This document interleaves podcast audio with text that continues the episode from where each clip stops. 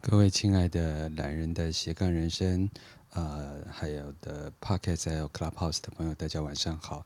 啊、我们今天来到了玛雅人类图的课程，在台湾时间每周三晚上的八点到九点钟，由呃思思老师所带来的人类图的第二十四堂课，是我们复习的第四堂课。所以现在如果 Podcast 听到的听众是一个非常棒的事情，然后在 Clubhouse 听到的听众呢，是来到我们第二轮的一个复习课哦。那我们今天要讲的是世界的建造者、生产者。那很有趣的是，思思老师是全世界就是呃一千多位的人类图的分析师之一，所以他其实上在人类图上所投入的啊、时间还有想法，其实上是非常多的。然后第二件事情是，他在去年年底、今年年初就拿到了啊、就是可以上课的一个。资格，所以他现在接下来也会啊、呃、把自己的时间投入在呃就是人类图的教学的部分，但因为思思老师本身有正业，然后个人呢不是很喜欢钱，所以没有太认真。虽然他一直都曝光在各大平台上面，所以我就看到思思老师已经上来了，所以思思老师晚上好。晚安，Bono 哥。我没有，我不喜欢钱，我还是很喜欢钱的。我要先说。好，那就是喜欢把那个自己的人类图拿回家的，麻烦把钱贡献给思思老师。思思老师，这个礼拜过得怎么样啊？这个礼拜，因为我这礼拜其实都是大夜班，所以其实过得还还好。就是早上早上就在睡觉，然后下午起床，然后。晚上其实是有事情，因为礼拜一有节目嘛。然后礼拜二、嗯、我昨天去看《咒术回战》和哎那个《咒术回战》啊，你你你你剧场版其实蛮好看的，对，蛮好看的。对，我觉得还蛮好看的。对哎呀哎呀，对，所以我昨天看完之后，我就在我自己的限动里面发了发了他的那个海报嘛。然后其实整个故事的主轴就在跟我们讲说。呃，就会暴雷哦。好，我只是讲说，主轴其实就是关于爱这件事情。就是我就写了一句话说，世界上最强大的咒语是爱，可是最强大的诅咒也是爱。真的，嗯，真的，真的那个回圈爱与被爱这个议题实在是对，可是太恐怖了。可是其实啊，因为虽然看起来故事里头的爱。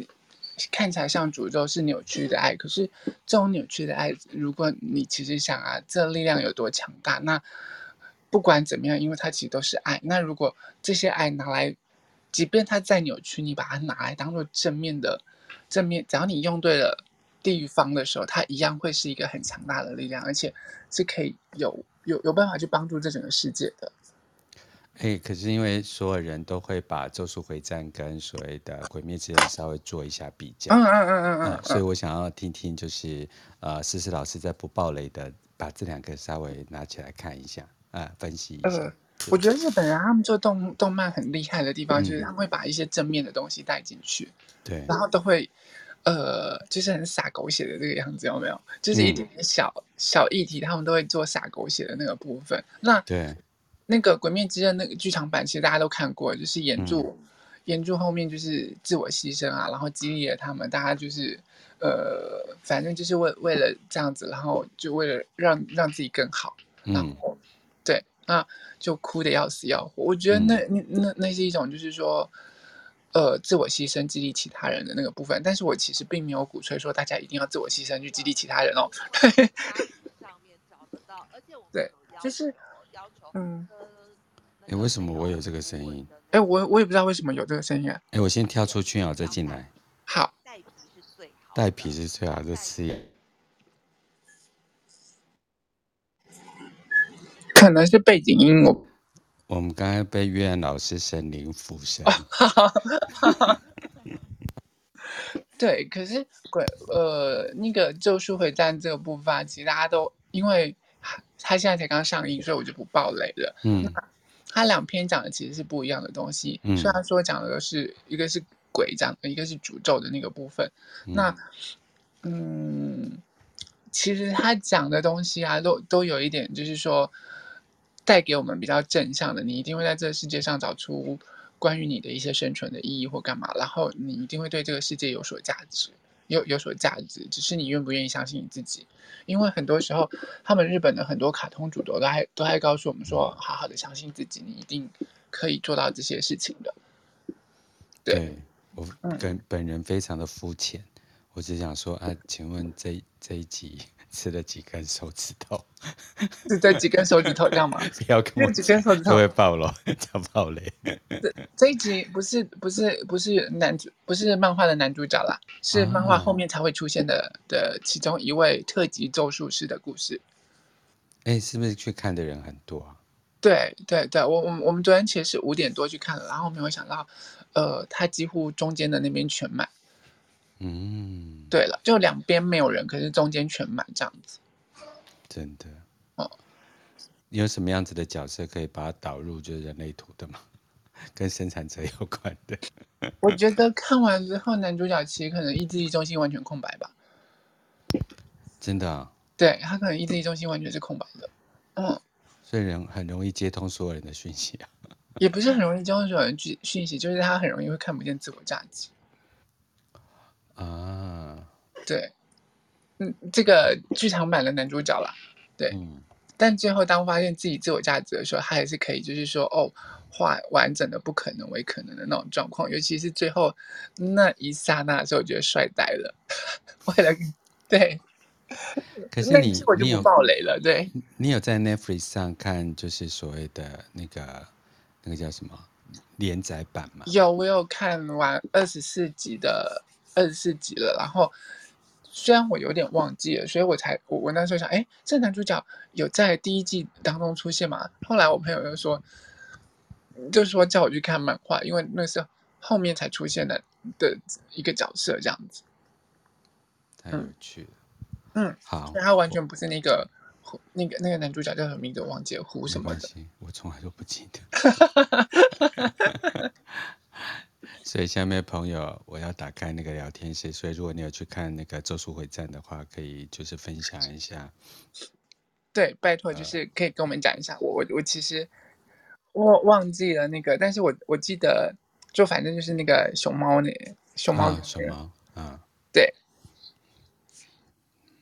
嗯，我我实在是不敢进戏院，我就我就去看一下。我很怕戏院呢，不知道为什么。人太多嘛，还是？呃，对，人太多，讯息太多，对。我现在其实还好一，然后之前有一阵子我会，就是说晚班的时候，我就会选择早场一个人去看，因为早场去的时候有时候很像包场，你知道，就是没有人，嗯、没有人，然后你就可以一个人在戏院里面看，或者是你跟朋友在戏院里面，然后整场就好像是只有你们这样子，人少，然后就会相对啊很爽这样子。你很喜欢独占享有这种那个雍容的感觉耶？呃，因为我觉得可能跟我的设计有关，因为我的设计里头，我我们到时候如果到时候讲到有开始慢慢讲到通道啊那些的时候，通道群里头会有就是说比较个体人、嗯、比较个人主、比较个人的那种状况，他们喜欢的就是说呃与众不同，不喜欢跟人家一样的状况。嗯，对，所以所以针对这样子的人去解读，如果说，哎，我告诉你啊，你你的那个其实你跟谁谁谁跟跟其他人怎么样吧，很相像，都一样的时候，他就会感觉不出自己的个体性，感觉不出自己特殊特别的地方，然后就会觉得不是很开心这样子。真的，我今年吃便当不喜欢跟人家一样，有多孤僻。嗯，好好，思思老师，我们那个调频共振完了，开开心心的聊了一下那个《咒术回战》。那我们今天要来讲，就是这世界的大宗生产者。对。然后我我在跟思思就是定义，就是哎，因为我不知道人类图对这个族群的定义嘛，然后他就跟我讲世界的建造者。嗯嗯嗯。对。然后等一下投射者，如果接下来下下周我们在讲投射者的时候，大家就知道 有一个很绚烂的名字，我到时候一定要大笑。我要讲那个投射者的那个那个名字啊，其实那是我自己取的。然后真正其实投射者的时候，他们他们定位的是未来世界的管理者。我不管，我比较喜欢你的，因为那个是我自己讲的，然后我就觉得我自己也觉得很北蓝的。可是我就觉得让人家认，就是简单记得就很好啊。嗯嗯嗯嗯嗯，对对，什么金字塔顶端，我很喜欢那一个那个名词。对啊，因为他们他们显示者确实是能量场金字塔顶端的那个过去的王者，过去的管理者。可是再来，因为是我我们前两集就有讲到了，其实世界世界已经现在，呃，工业革命之后，然后世界交回了生产者的手上，所有的资源回到生产者手上，所以呃，整个白领阶级吧，对吧？嗯，对他们整个都崛起，讲讲说整个 奴隶阶级或工人阶级这样不太好听的。可是这是事实啊，嗯、蓝领阶级也真的是生产者阶级。对啊。对没有任何污蔑，就是这个族群，嗯，对，啊，然后因为他们开始崛起了，所以呃，整个世界呢开始开始所有的资源回到了生产者的手上。对，那因为生产者，我我们上次讲过，生产者是这整个世界当中最大宗的族群，它的数据大概是在百分之七十左右。嗯，对，所以，嗯，他其实你你就会想说，那这些人啊，其实他占这世界上大多数，可是，在过往以前的时候，他们是被奴役的，他们是被显示者所奴役的那个状况。那对工业革命之后呢，他们重新拿回了这个世界的主导权，开始建造这个世界。那也刚好世界的轮回交叉走到了呃计划的这个轮回交叉之后，开始在这三百年之间，透过生产者啊，开始大量的生产，是不不管不管是生小孩，不管是政府组织，不管是医学，不管是教育，不管是。科学等等的一些社会体制啊，那些整个全体快速的架构起来，整个建造了起来。其实生产者对这整个世界是功不可没的。哦，连生小孩这件事情也是生产者的功劳。其实你知道，因为像生产者里头啊，呃，生产者里头在图上面啊，哎，我现在放的是生产者的能量场，所以我换一张图。但是那张我我现在要放的图里头可能都不会有那条通道。就你你看到我现在头头像刷新的话，你会看到我头像中间那一块呃红色的那个正方形的那地方，那地方叫荐骨。只要今天你的这个地方荐骨中心亮起来了，你一定是生产者。这先跟大家讲的这件事情。嗯，对，所以只要你的图里面啊，不管你你你的你的什么其他地方有亮没有亮，中间那个。红色的从下面数上来，第二个正方形一旦亮起来了，你就是生产者。对，对，显示生产者也是生产者没有错，因为呃，我们等一下后面会讲到生产者分为显示者、呃显示生产者跟纯生产者。但是呢，嗯，你要知道一件事情，显示生产者的话，就是因为你的名字叫显示生产者，终究你还是个生产者，你不是生产显示者。嗯，嗯，没错。对，所以终究你还是个显呃还是个生产者。对，那嗯，你你只要荐骨有颜色的话，你就是生产者。可是生产者，呃，往右边情绪中心连过去的那条通道叫做呃五九到六人见人爱的通道，亲密的通道。其实那条本来主宰的是关于生小孩这件事情，关于基因要延续要生小孩，所以它会大量的就是说吸引，透过情绪的摩擦，透过情感层面的摩擦，然后透过身体的摩擦，然后来把小孩呃小孩生出来生出去。啊，因为剑骨其实本来就跟对剑骨这个它是生嗯它是生命动力嘛，它是生命动力，然后它是生命的源头，然后对它也是跟性相关。里面所有的闸门，除了三四号闸门之外，每一个闸门都跟性有关系。嗯，对，五十九号闸门就是要生小孩啊。对，然后嗯，它它那那个地方就是你们就会看到说，他他往那边过去五九到六，就是为了。因为情感的层面的摩擦之后，摩擦完了才可以摩擦生日，然后生小孩。然后二十七号闸门就是因为我保存的，它对端另外一边那个二十七号闸门往直觉中心过去的，就是为了要求生存，所以它有它就是要保存保保存下来，把生命保保留下来的那种状况。对，所以就会就会带来滋养的部分，当然也会在性当中去滋养另外一半或滋养自己。我各位开一个小小玩笑，嗯，也就是说，如果是这样子的话，也就是说，呃，生产者的这个所谓的呃发动这个所谓的生产的能量是比较足的，但是其他比如说像显示者啊、投射者，是否产力就真的没有那么好？没有那么强大，应该这么说，因为，呃，我我们其实第一堂课就有讲到，一旦你有你的你的那个能量中心被定义了有颜色的时候，你就会自己固定运行的样子。所以它一定会建骨中心，它是一颗在我我们其实我们在讲类型之前，我们应该要把所有的能量中心全部都讲完才对。嗯，是因为我们先从类型开始讲，所以我们就会大概提一下人类图的四颗电池当中，它是其中一颗，就是说它有生命动力，源源不绝、很强大的一个动力中心。嗯，然后一旦它有回应，那它就会提供它的动力去做。那一旦在床上有回应，那他就会提供他源源不绝的动力去做。所以你会看到说，呃，男男生啊，就是通常在十七、十八岁，他的肩骨成熟的时候，他很有动力，一天到晚那边敲枪啊，那边打手枪啊或干嘛的。嗯、对，其实他就是很有动力，然后动力一泄完了，他就没事了，就可以拿他的精力去做其他的事了。我讲了这个。我现在哎哎，怎么突然就开车了？毫无预警。对不起。我第一次感受到生产者的愉悦，因为我是生产者。以前生产者只要他，因为其实它的原文是 generator，所以对对，就是发。其实 generator 是发电机的意思，也也是发电机的意思。所以当被讲生产者的时候，他个人又不是很。我虽然说是效率很好，然后产值很高，可是后来都会抱怨自己说、嗯、啊，我干嘛做那么多事情这样子？对。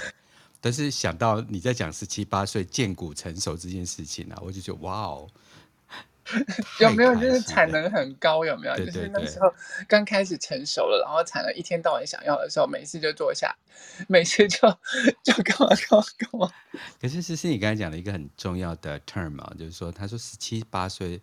荐骨才成熟，是不是？可是像现在小孩子都很早熟，那实际上跟呃，就是人类图里面的建骨这件事情没有直接相连。其实呃，应该是说整个心智心智年龄方面反而是变成熟，可是你的身体啊，建骨在真的成熟的那个时间，男性是十七八岁，可是女性要到大概是三十左右的时候才会真的完全成熟。嗯、可是成熟与不成熟，呃，有什么样的差别？嗯，整个成熟起来的时候，因为其实荐骨中心啊，我我们等一下就会讲到说，荐骨中心其实它是跟性相关嘛，它是跟生小孩相关，所以你就会发现，就是说男生的呃性性性征在十七、十八岁的时候，他会达到高峰，嗯，然后十七、八、十九、二十的时候，那个时间他们会很有动力，啊，这样我就懂了，对。可是他到再来越越年纪越大越来越大的时候，他的那个呃动力就会越来越下降，越来越下降。所以你你就会知道说，到了三十岁四十岁的男人只剩一张嘴是怎么回事了。哎哎哎哎，我五十几岁了，没有没有，生产者没这件事。哎，可是我再请教一件事啊，比如说你刚才讲说女性要到三十岁三十岁啊，这跟土星回归有关吗？没有关系，没有关系.跟土星回归是没有关系，而是那个时间，其实她的荐骨就是整个完整的发育成熟了，在那个时间，所以你会发现女孩子啊，嗯、呃，好，我要讲说，我要现在我要讲对女孩子不好意思的话，就是你就会听到三十如狼，四十如虎之类的那些话。哎，现在这个女生很喜欢这个字眼啊，我不能讲。我今天这句话会不会被所有生产者抓起来然后 看不对。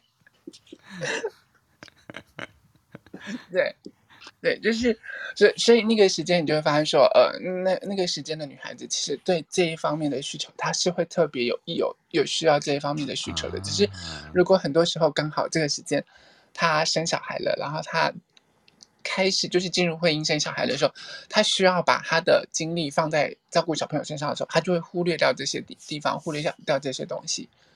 对，不然如果一般没有进入家庭的婚姻状况的时候，其实正理来说，呃，刚成熟二十出头的男生跟三十出头的女孩子的时候，他们在做这些事情的时候是会最契合的，因为两个人都不停的想要。哦，所以其实上就是那个女小男大，其实也还蛮适合的，就对了。如果对身体上面的，就是说在这这一方面的呃荐骨荐骨或者是性动力需要的需求上面来说的话，这个这个时间，因为两方都是在高峰的那种状况下，反而是会很合拍的。呃，我们对，但是心智层面的部分就不一定了。对，经济哦，心心智啊，我们刚刚讲的经济，针对身体层面，对。我有时候小狼狗贡献度那个财务贡献度比较低。小狼狗应该是贡献身体吧？我哎、欸，我们才开场没多久，已经开这样的车了。没有，因为真的是因为那个生产者这三个字啊，就是说，如果真的不是像思思啊，就是深，就是这么深入，有时候就觉得说，生产者等同于辛苦，然后要做很多事，就觉得说啊怎么样？可是这是不好，好不容易我主持这么多集以来，是以生产者为骄傲的部分，突然觉得生产者应该多找莫，突然觉得哇，这这也是有功效的一个 百分之七十的族群。对，这就是因为这整个世界贡献度很大，就是慢慢慢慢，这个世界整个其实是由生产者架构起来的。好，如果这样的话，我们光是生产者讲三集都讲不完，我们再把事情交给思思老师。所以其实对生产者来说，你们要感到很骄傲，因为你们是是这个世界上的建筑建，就是建造者，把这个世界整个建造起来的。嗯，对。但是啊，就是一定会有些人会讲说，有什么用？还不是奴役，还不是工人。对，就是它的原始是这样子，但是对对对，他们还是有在他们的那个就是 hierarchy 里面，嗯、就是生产者里面，其实很多人也会有很大的突出，对，呃的贡献，对，对啊，嗯，比如说郭台铭，你看他也是从小零件出来啊。他是拿着箱子到全世界去跑啊，对对对，对，所以他是非常呃，我觉得从就是台湾的角色来讲的话，我觉得在设计制造，尤其是制造这个部分啊，其实是占了全世界很重要的一个概念。如果我们单从生产者这三个字来看的话，所以就这个角度来讲，我觉得台湾也算是，如果就国家的角度来讲，就还蛮像生产者的。哦，对，就是你不要小看自己，因为。不管是每一个角色，其实在这个世界上都有它的存在，或者是呃它的功用在这样子。每个人都是独一无二的，对，你来到这个世界上一定有原因的。好，那我们继续。对，嗯，我一定要找到我的原因。所以这样子，其实这样子啊，就是说，呃，我们之前就有讲过，在能量场上啊，生产者他的能量场是开放而且包容其中的。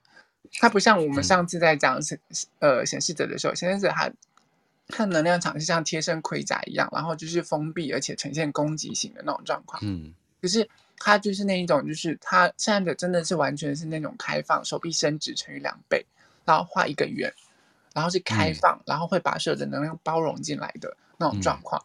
嗯、因为建骨中心它自己本身呈现出来的那个能量，就是它是一种机器式，然后像螺旋一样、吸铁一样的，一直不断的旋呃内旋，然后把东西吸进来的那种状况，把。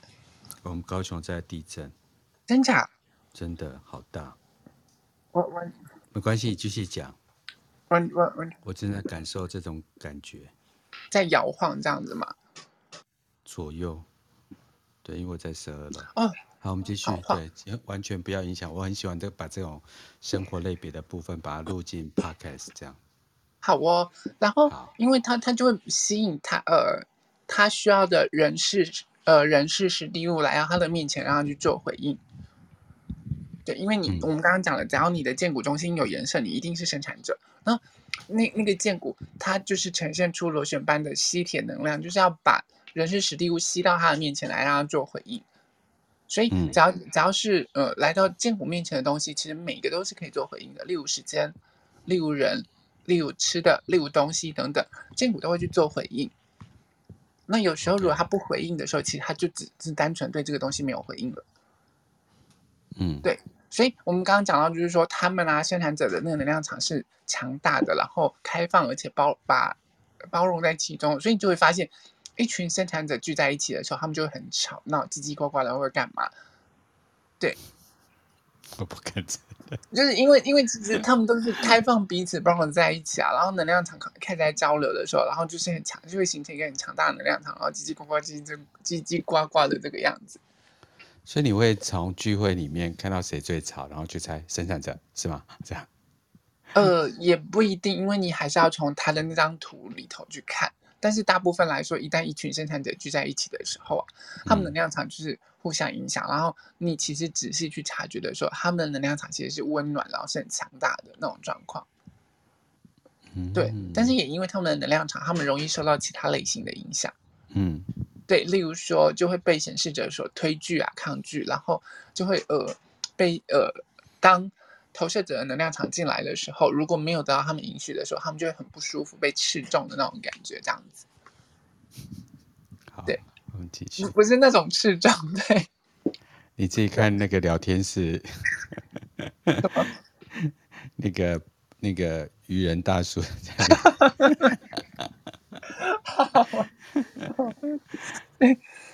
愚人大叔，这个是有直播的节目，不会把它剪进去。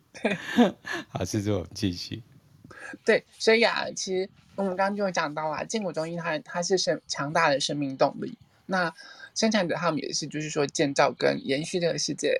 是的的一种类型，所以他们其实大量大量就是说在把这整个世界建造起来。对，那他们的能量场其实就是那种像我刚刚讲的嘛，就是手臂伸直乘以两倍画一个圈，他们是环绕式的那一种。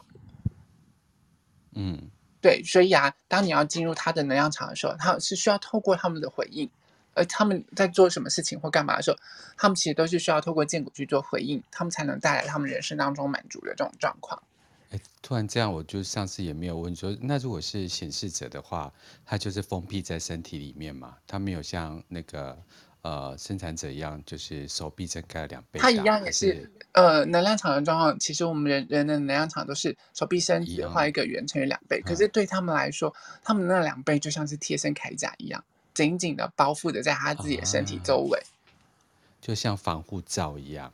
对，就好，你就会发现说，这个人好像一个王者，然后穿着全身那种金属啊，或者是银白的那种黄金甲，然后一进来之后就锵锵锵，然后你就是很难不去注意到这个人的那种张力啊，那种进来之后可能就会拎贝贝给他抬起，或者是你给他哭了这种这种态度的那种能量。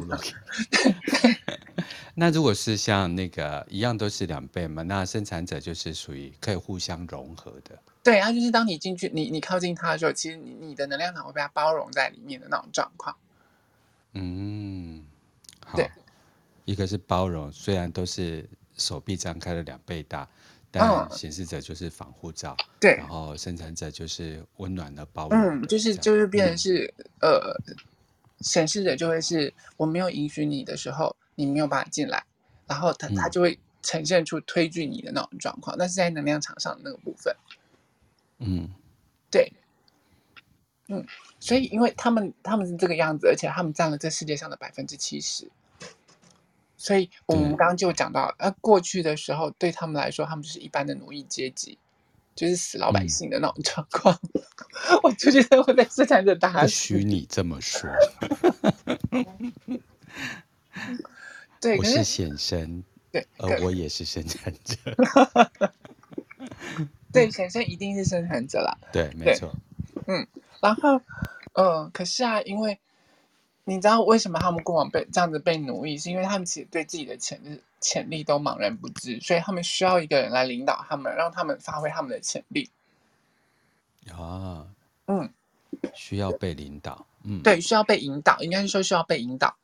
这股荐骨的能量需要被引导，所以才会需要人事时地物来到他的面前，去让他回应。一旦真的有回应了，他就可以拿着这份能量，然后去做很多事情，化不可能为可能。对，就像我们刚刚讲的，他对那个十七八岁、十八九岁的男生，荐骨刚成熟了，嗯，然后对性这件事情很有回应，就一天到晚开始这边靠墙或者是做事这样。对，好好的。枪，那我放下，惊讶的程度都让我觉得，你怎么可以一天五六次还没有精尽人亡之类的？可是生产者就温暖了包容嘛，对，没办法，对于喜欢的东西，只要见骨有回应，就不断的向前走，这样。对对对，就会不断的去回应这件事情。你就不要等一下，我我以后我们讲到投射者，你也好不到哪里去。我跟你讲，我跟你讲，投射者很弱啊，真的。投 射者在战场，如果你你怕他出去打仗的话，可能，哎，就就可能是比较容易死的那一个。对，也不一定啦。就但投射者相较于生产者来说，生产者因为尼克他们是有电池的状况。你刚刚有讲到，就是说关于就是说是不是？荐有荐骨，他们就比较容易生或干嘛？其实也不一定，因为没有荐骨的人，他们通常容易不知节制，因为它会呈现两倍的状况。嗯哼，然后就如果一旦他被影响呈现两倍的时候，他容易就是不知节制。例如说，在性爱当中尝到了甜头，他就容易对性爱不知节制。嗯，生小孩尝到了甜头，就对生小孩不知节制。一直生，没有啦。可是对对，如果真的是生小孩不知节制的时候，其实对投射者来说是很辛苦的。啊、我们之后在投射者的能量场上面就会讲到这件事情了。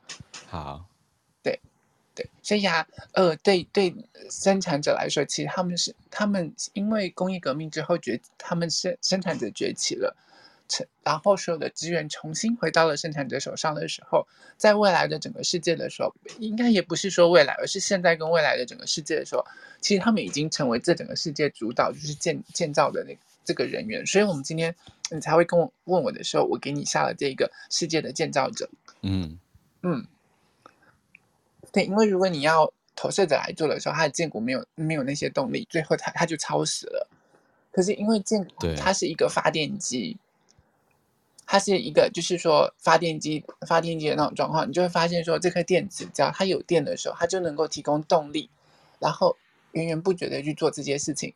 可是它的电力耗完了，这时候生产者身上没电了，他就倒头就睡了。啊，这个我知道了。对。而且他在睡觉的时候啊，呃，就是他在充电的时候，嗯，尤其是那些生产者的小朋友，你就会发现很明显的状况是，他前一刻还吵着跟你说：“妈妈，我还想要玩，我不想要睡觉，我不想要回家。”然后呢，开车开一开，下一刻他就立刻睡着了。对，我我就是这样子，我就电力耗完就睡觉，睡完就起床。对对对，我没有什么规律这件事情。嗯、对生生产者来说啊，就是嗯，他们。其实是不需要强迫他们，就是说一定要有，呃，固定的作息啊，或者是干嘛的。因为他的荐骨有电的时候，他的电力没有耗光，他其实也很难入睡。对。然后就会睡不好。可是如果他的电力一耗光，一耗完了，他倒头就睡，秒睡。对，真的。嗯。所以好好使用那个生产者，就是把它玩坏。等一下，好好使用生产者。意思是要跟要跟另外一半讲说，来吧，我们现在来生小孩子。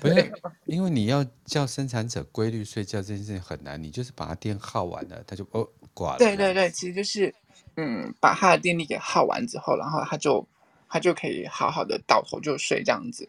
嗯嗯，对对，很简单。嗯，对，把它超死就对了。对，把 他的电超完，不能说超死，因为。你真的要超时，它也不太可能。它的电力一旦耗完了，它没有力气，就没有力气了。对对对，对，挂了就饶了它，这样。挤不出来，下一个生殖生产者。挤不出来就饶了它，这样吗？对。好，其实我们再继续。嗯，对，所以呃，我们刚刚就说到了，一旦你的荐骨中心有定义，你一定是生产者嘛。嗯。然后呢，我们的生命其实在。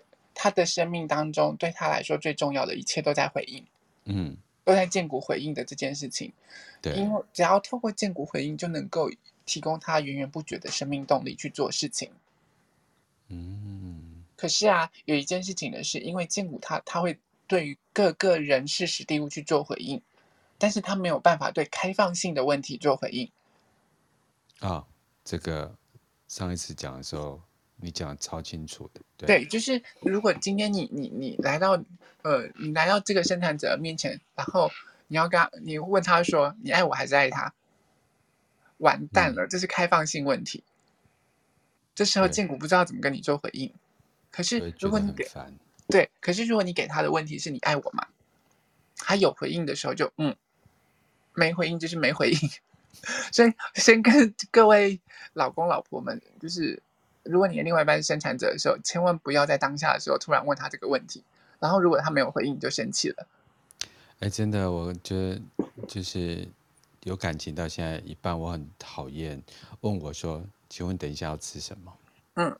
但是我问我说是鸡腿还是排骨，我会。就哎，你吃鸡腿好不好？还是吃排骨好不好？对，有没有看到？对，就是这样子？就简单一点就好了，吃鸡腿好不好？嗯，对，这我是真的对，因为尤其我在忙，我就更没有耐心。对，对学生来说，他们讲求效率，所以在忙的时候也很容易会没有耐心。嗯，对。那因为你就会看到剑骨，剑骨其实是很好玩的一个东西。它如果你长时间一直在使用它，一直在训练它的时候，它就会对来到他面前的东西是有回应的时候，他就会有回应。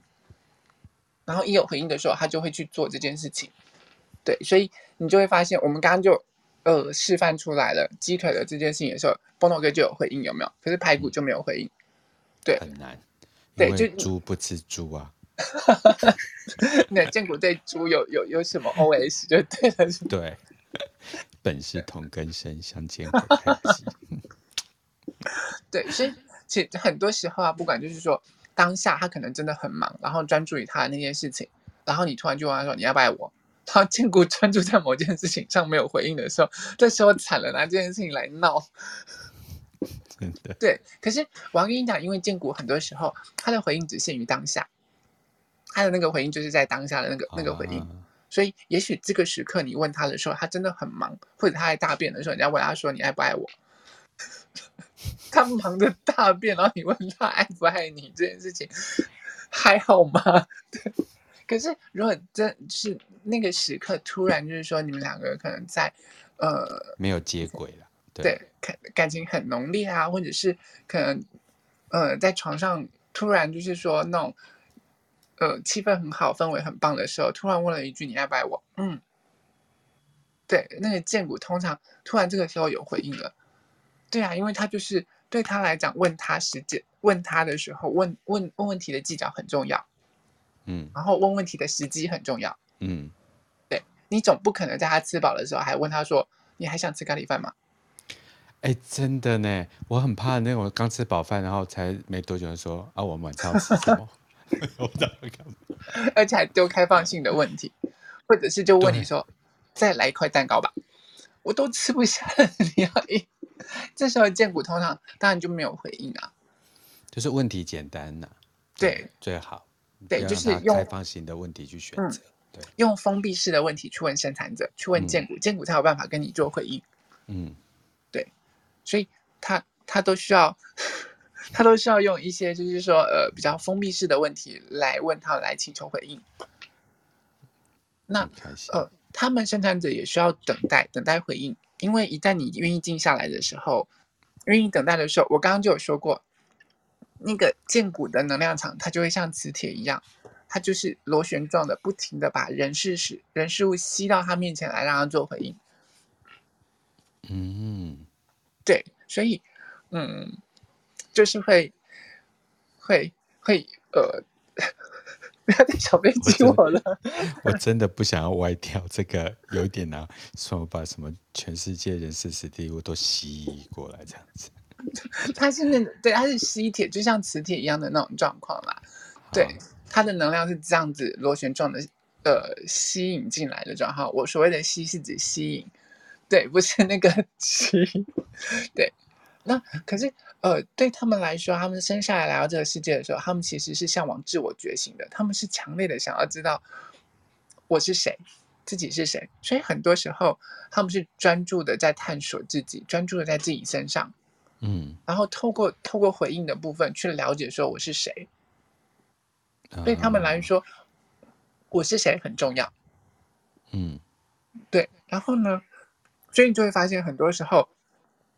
对生产者来说，他们就会专注很多要做事情或干嘛的时候，他们都会专注在自己身上。他们比较容易把焦点聚焦在自己的身上。嗯，对。那呃，相较于其他类型来说，就像对投射者的那个部分的时候，他们就是嗯，投射者的焦点就在外面，然后生产者的焦点就在自己身上。然后这两者的话，就是一个很好的互相配合的一个组合，也是就跟我们两个一样啊。对，它也是那种大众上面最最大众的那种组合，这样子。对，我就是生产者，然后是就是投射者。嗯、对，我只要邀请他，就不会不答应。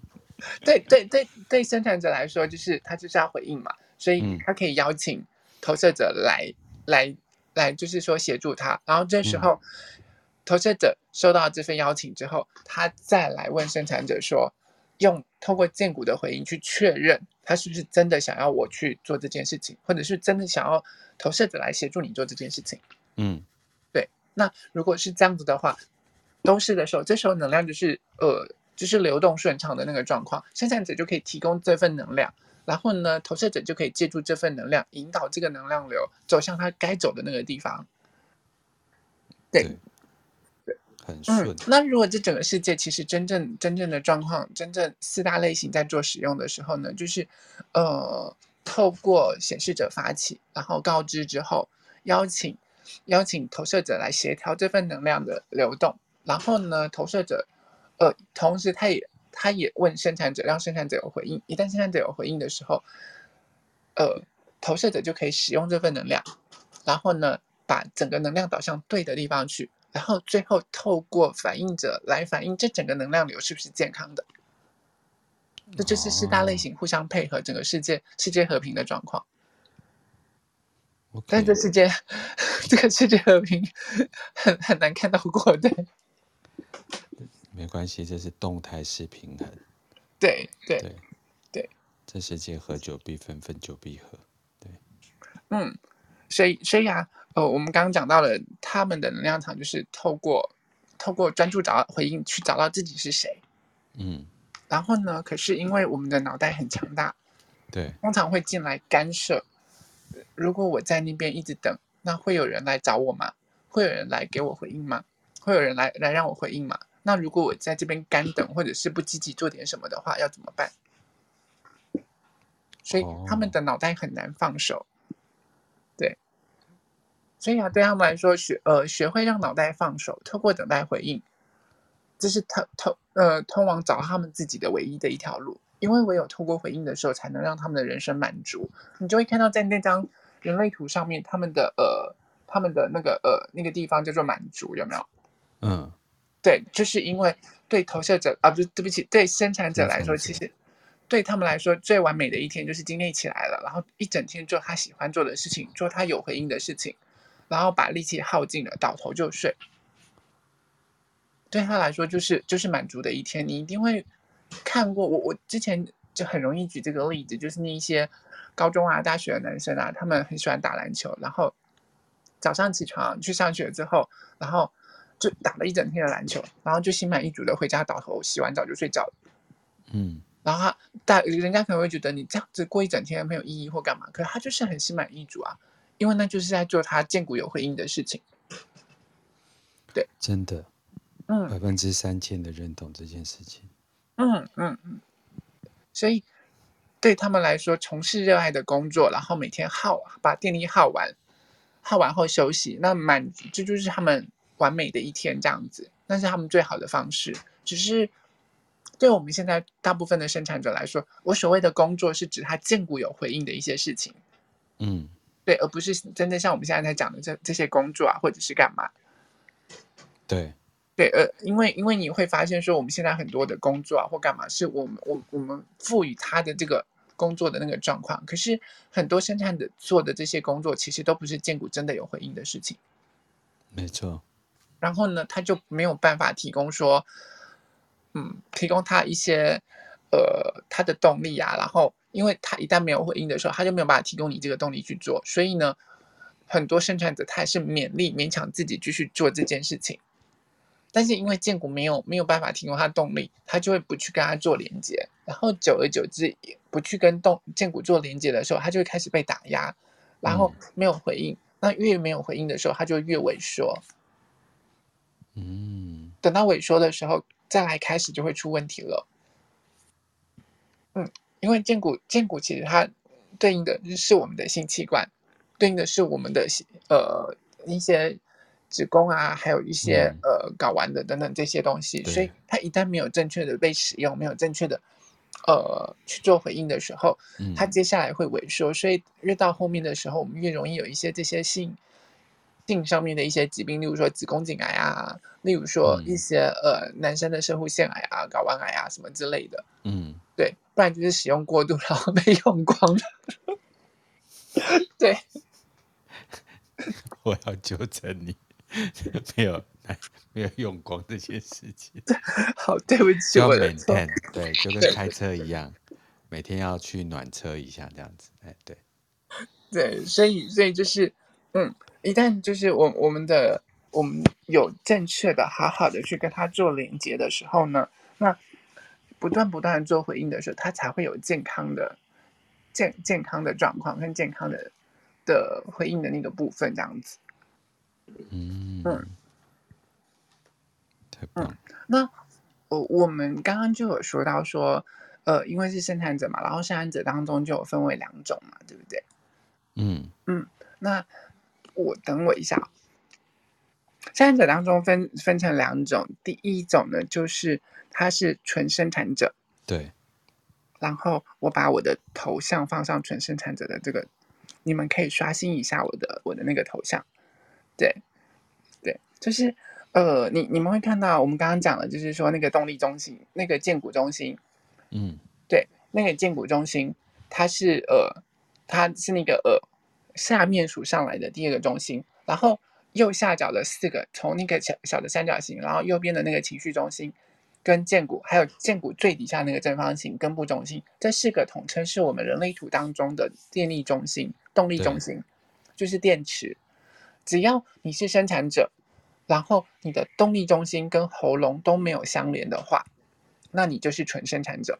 嗯，对，所以你就会看到这张图里头右下角的这四个电池，没有一个是跟。从上面数下来的第三个那个正方形，那个地方叫喉咙中心。嗯，没有任何一个电池跟喉咙中心有相通，对，相连接，所以这就是纯生产者。嗯，对。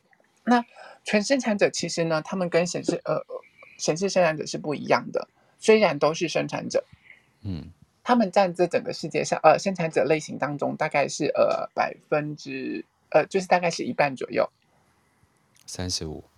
嗯，对，占整个世界上百分之三十五，然后呃，嗯，他们另外的显示生产者也占这世界上大概是百分之三十五左右，就是一半一半的那个状况。嗯、所以你就会发现说，对纯生产者来说，他们做事情，因为他们的动力中心、他们的剑骨都没有连接到喉咙，对，所以相对他们要在做回应，然后要做事情的时候，是会相对比较慢，因为通过回应，然后有电池再去做这件事情的时候，他们是比较慢的状况。OK。所以他们追求的状况是追求完美，哦，就跟长跑选手一样。对，他们其实比较像长跑选手，他们需要就是说每一步每每一件事情一步一步一步去发展，一步一步去经历，经历过每个步骤，然后他们不会去略过所有的步骤。嗯，OK，因为因为他们觉得说，嗯，我既然要做这些事情，那我就要一步一步来，如果没有做好，那我为什么要做？嗯。所以一旦真的有回应他们要做的时候他们追求完美就会一步一步去做。嗯。可是也因为这样一步一步做的时候他们容易经历到那种所谓的停滞期。为什么？你知道有些你知道做事情的时候就是一直慢慢慢慢慢慢慢慢的时候然后当动力一直源源不绝提供给你一直做这件事情的时候可是这件事情可能一步一步来的时候它不像那种呃就是说，追求效率，你可能做得很快的那种状况的时候，会快速的显示出这个结果给你。嗯。然后当越来越慢、越来越慢，甚至到卡住的时候，他就会感觉卡住，然后就会觉得我事情好像没有突破，那些成果好像没有出来。啊，我懂了。嗯。就说有时候，因为他们就要一步一步嘛，所以也显示的他们也不会跳接，然后也不可能，也就是那个所谓也不可能对绕绕路，嗯，所以他只要在某一个路径上。卡住了，他就过不去，对，就会过不去。所以，所以对他们来说，如果不是透过他们建股去做回应的事情的时候，一旦经一旦经历到这些停滞期的时候，他很容易就会因为就是说这些事情建股没有提供他动力继续做下去，他就没有办法坚持了。嗯，然后呢，就会虎头蛇尾了。我了解了，因为那个那没有那个动力。提供给他，然后他就会感到很沮丧，这件事情做不出来，没有任何成成果，他就决定放弃。然后说不定就在，尤其在这些停滞期的时候，他就会感受到沮丧，然后就离开，然后就会觉得这整个人生对他来说就是很挫折的状况，就是很挫败。嗯、所以你你就会发现，就到说呃，会看到在一张图上面，对显示呃对生产者来说，非自己的主题叫挫败。OK。因为这些事情没有做完成，对他来说就是一种挫折，就是一种挫败。嗯、那如果他每每天都不是做的见骨有回应的事情，然后用头脑强迫自己去做这些事情的时候，因为这些事情不是他喜欢的事情，他很容易就会在自己试图发起，或者是脑袋叫他去做这些事情的时候，感受到那些挫折啊、挫败感，然后做不完就算了，反正就是这个样子。嗯，可是啊，对他们来说，如果是真的透过荐骨有回应的时候，一旦到了这个停滞期的时候呢，因为荐骨对这件事情有动力，对，对他还是会有那个动力提供他去。一直去做这件事情，然后就会去支撑他，即便在这个停滞期的时候，他会去完整的经历这个停停滞期，就会发现说，其实荐骨对他来说，假如是这个厨子，他对于煮菜或者是做这些事情很有回应的时候，即便他在这个当中他卡住了，他觉得他自己的厨艺好像没有进步了，可是做这些事情的炒菜啊，做还是他喜欢的事情的时候，他还是会每天去做这件事情，他还是会专注的投入在当中。可是有一天，突然瞬间，嘣的一声，突然突破了，他整个就大跃进了。哦，也就是说，建议就是，呃，纯生产者的部分，呃，在执行事情的中间，如果中间有点卡关，但是去确认这是不是他热爱的事情，如果是的话，见过有回应的话，就还是一步一步往前走，然后可到了那一点，就是被解决的时候。嗯，那他整个人生就会进入大要结的状态。对对对，所以就很容易发现很多成生产者，他们可能，呃，真的有回应的事情做做做做到后越后面的时候越卡，然后他们很容易想要放弃或干嘛。可是如果是你真的见骨有回应的事情的时候，其实当你越卡的时候，可能在下一刻事情就会突在某个对的时间点的时候，突然嘣的一声，然后就是整个大整个有很大的突破。所以那个时候你们是。对纯生产者来说，你们可能越要稳住，嗯，对，而不是就是说，嗯，嗯，而不是可能听从脑袋的意见啊，或听从外面的意见，就是啊，反正这件事情再怎么做也不会有结果啊，你干嘛要那么累，花费做这些事情，做这些事情怎么样怎么样怎样，又没有成果，又看不到效益，对，头脑真的好吵，对我我们的头脑就是它是一个很强大的外外在权威，然后对于。自己事情的时候，就会一直在那边指手画脚啊，或者是干嘛的。当然，它是个好东西啦，我真的必须这么说。对，嗯、对于我们看一些事情啊，要有一些逻辑啊，或者是要有一些怎么说，头脑其实它是个好东西的。对，嗯、但它并不适合拿来当我们呃做决策的方式。嗯，对，这是我们人类图上面来说的，所以呃，对于全生产者来说是这个样子。好，对，然后再来，我们就要说，呃，显示生产者的那个部分，那就等我一下下，我要把图换上显示生产者的图。好，大家可以看一下我的头像的这个部分。现在我换上了一个是显示生产者的这个图。哦，这个我很熟。嗯，对，就我们刚刚有讲到说，呃，右下角的那四个动力中心，如果没有直接或间接的跟喉咙连接的时候。那你就是全生产者，嗯，但是如果你的剑骨有颜色的时候，就是你的剑骨有定义的时候，嗯，然后你的剑骨或者是另外三个动力中心直接或间接的跟那个喉咙中心有连接的时候，这时候你就是显示生产者，嗯，要先讲一件事情，显示生产者，你还是生产者，你真的不是显示者，虽然你带有显示者的特质，对，我们还是不是在金字塔顶端。对对对，你就是你就是显示生产者的那个部分。当然当然就是说，其实生产者是继那个呃是继反应者之后，在这世界上第二个出现的类型。嗯，对，那么呃，因为你的动力中心跟喉咙有直接或间接的相连，这就表示你的电池的那个动力可以直接或间接的送到喉咙这边来显化这些事情。嗯，来发所以。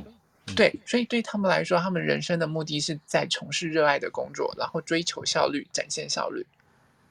嗯，对，你就会知道，就是说，显示生产者他们通常就会比较急躁，然后比较急，因为那些动力一到了喉咙，他就要立刻被显化，立刻被说出来，然后立刻把这件事情做出来。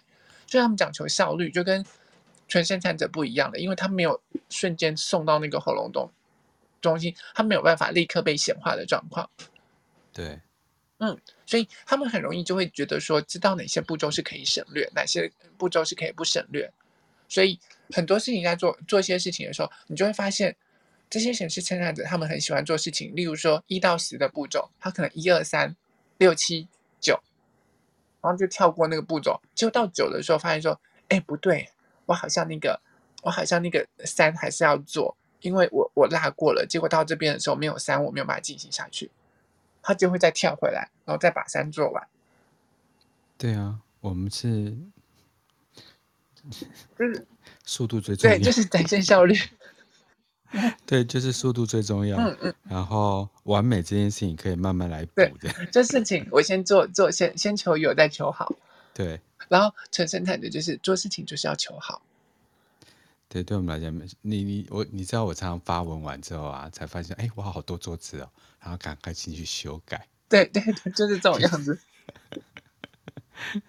真的笑，对，对，所以就会变得，你就会看到你们在回应的时候，从回应啊，然后到实践这些事情，就变得相当的快速，然后就变得比较急躁，嗯、相对就缺乏耐性，因为事情赶快完成最重要，有效率最重要。你在那边给我拖拖拉拉的拖三小朋友这样子，对，真的，我对我这个人又准时，然后又又讲求效率，然后事情又要快，所以就是所有人都会觉得说，哎，老板。你一个早上发十个命令，我连第二个都还没做完，你要先做哪一个？我说哦哦哦，好，再慢一点。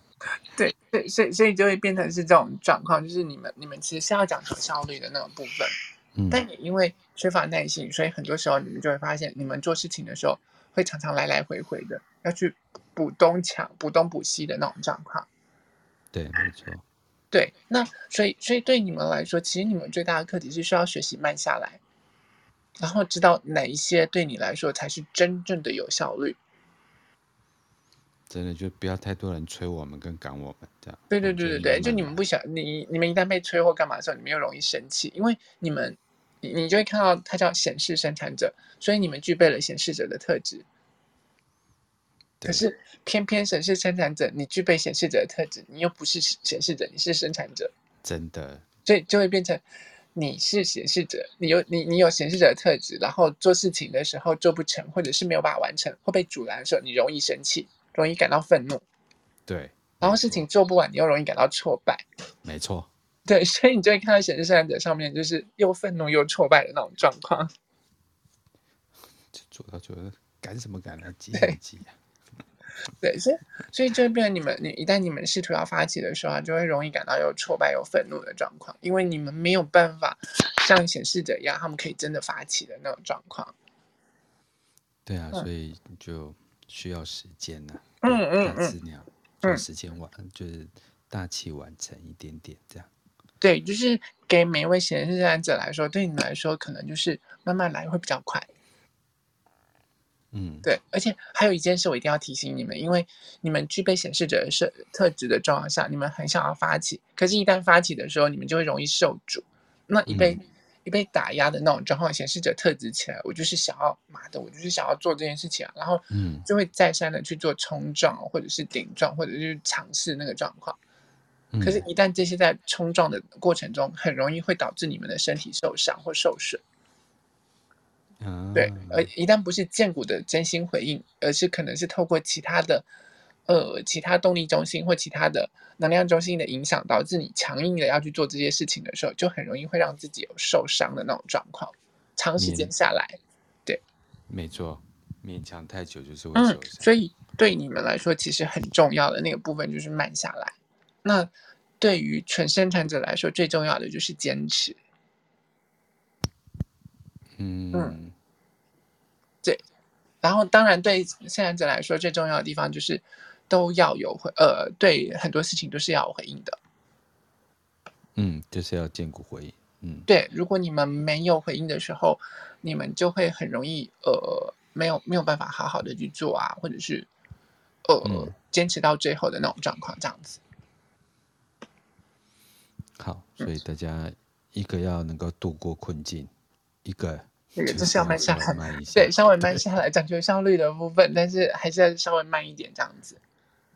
对，太好了，嗯，所以我们的生产者其实大概就是分成这两个类型的，呃呃，纯生产者跟形式生产者。那当然，生产者对生产者来说，它就有两种生产者了。除了这个之外，他们就有分为情绪中心的情绪型的生产者，跟建骨型的生产者。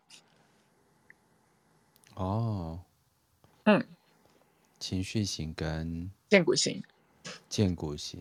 对，就是情绪情绪中心最右边那个三角形。一旦你的最右边那个三角形情绪中心有颜色，那你的内在权威一定是情绪。可是我我们刚刚有讲到了，你的荐骨中心有颜色，你一定你一定是生产者嘛？对对，所以这时候你就是情绪型的生产者，情绪型内在权威的生产者。OK，对。那如果你的最右边那个三角形情绪中心是没有颜色的时候，那再来这个建骨中心又有颜色的时候，你一定是生产者嘛？那你就是建骨型的生产者，你就是完完全全透过回应的时候来过生活，透过回应来做决定的生产者。收到。对，那如果你是情绪型的生产者的时候，你没有办法只单靠回应来做做决定，因为你的内在权威是情绪，所以你还必须要等待你的情绪周期，等待你的情绪和缓了，然后清楚的明呃，大概有七八成的把握，知道说我自己想要做这件事情。呃，我有没有回应想要做这件事情的时候，然后你再来下决定，这就是两两个生产者不一样的地方。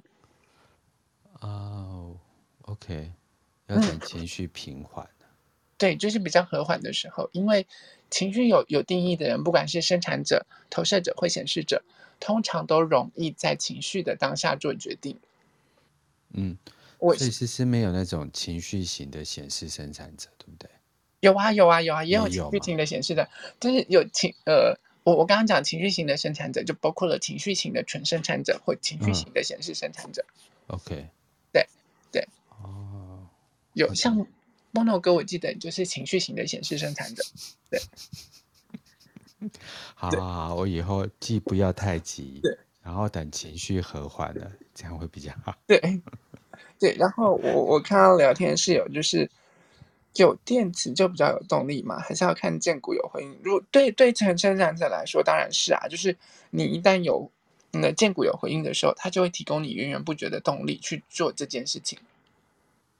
没错，嗯。可是如果你的荐骨没有回应，你只是靠着你的，假如你的情绪有颜色，你只是靠着情绪一时兴起想要做这件事情，可是你的荐骨其实没有回应的时候，你就会发现做这件事情会 K K 的卡卡的。一旦你的情绪的那个电池，情绪过了，兴致过了，你可能就会不想要做这件事情了。嗯，对。而且我们之前也讲过，就是这个电池不一定是自己的电池，有时候是别人靠近你的那颗电池。对，有这个运行的那颗电池。对，嗯哼哼哼哼，有时候可能打亮了这样。对。所以大概是这个样子，然后我们到九点的这个时间分，对，太好了。Yeah. 哎，为什么我们两个每次开课就就是瞎聊一阵，然后一个小时就过了？对，然后内容又很丰富。我我我觉得是因为人人类图的东西太多了。对，我就觉得说大家真的不要急啦，因为我们就是能够上 Clubhouse 大概也都是二十岁以上嘛，就是说你不用急着说短时间要。就一次把它学会，就跟我都已经来到二十七级了，我还是散散的这样子。对，我们现在就是上复复习课这样子。对，我觉得开心学最好，对不对？嗯嗯嗯嗯嗯嗯，一直开到那个思思老师，一直开心到思思老师开课，我们在认真学。我会，我今年会开课，你不要这样，不要这样。好，那我们时间来到九点零三分，然后再次谢谢呃思思老师带来这一连串二十七集的呃公益课程。那我们现在来到复习课的第四堂课，然后世界的建造者、生产者。那节目结束后，我大概会在三十分钟到四十分钟之内把啊思思老师的节目放上 Podcast。那我们的 Podcast 是懒人的斜杠人生，所以大家可以去呃。呃呃，搜寻一下就是 KKBOX 或者是呃 First Story，然后就可以听到这相关的节目。所以再次谢谢思思老师，也谢谢各位懒人斜杠人生的听众们，祝大家有一个美好的一天，不管是早上、下午、晚上。好，那我们今天节目就到这边结束，谢谢思思老师，谢谢波诺哥，谢谢大家，大家晚安，拜拜，拜拜，拜拜。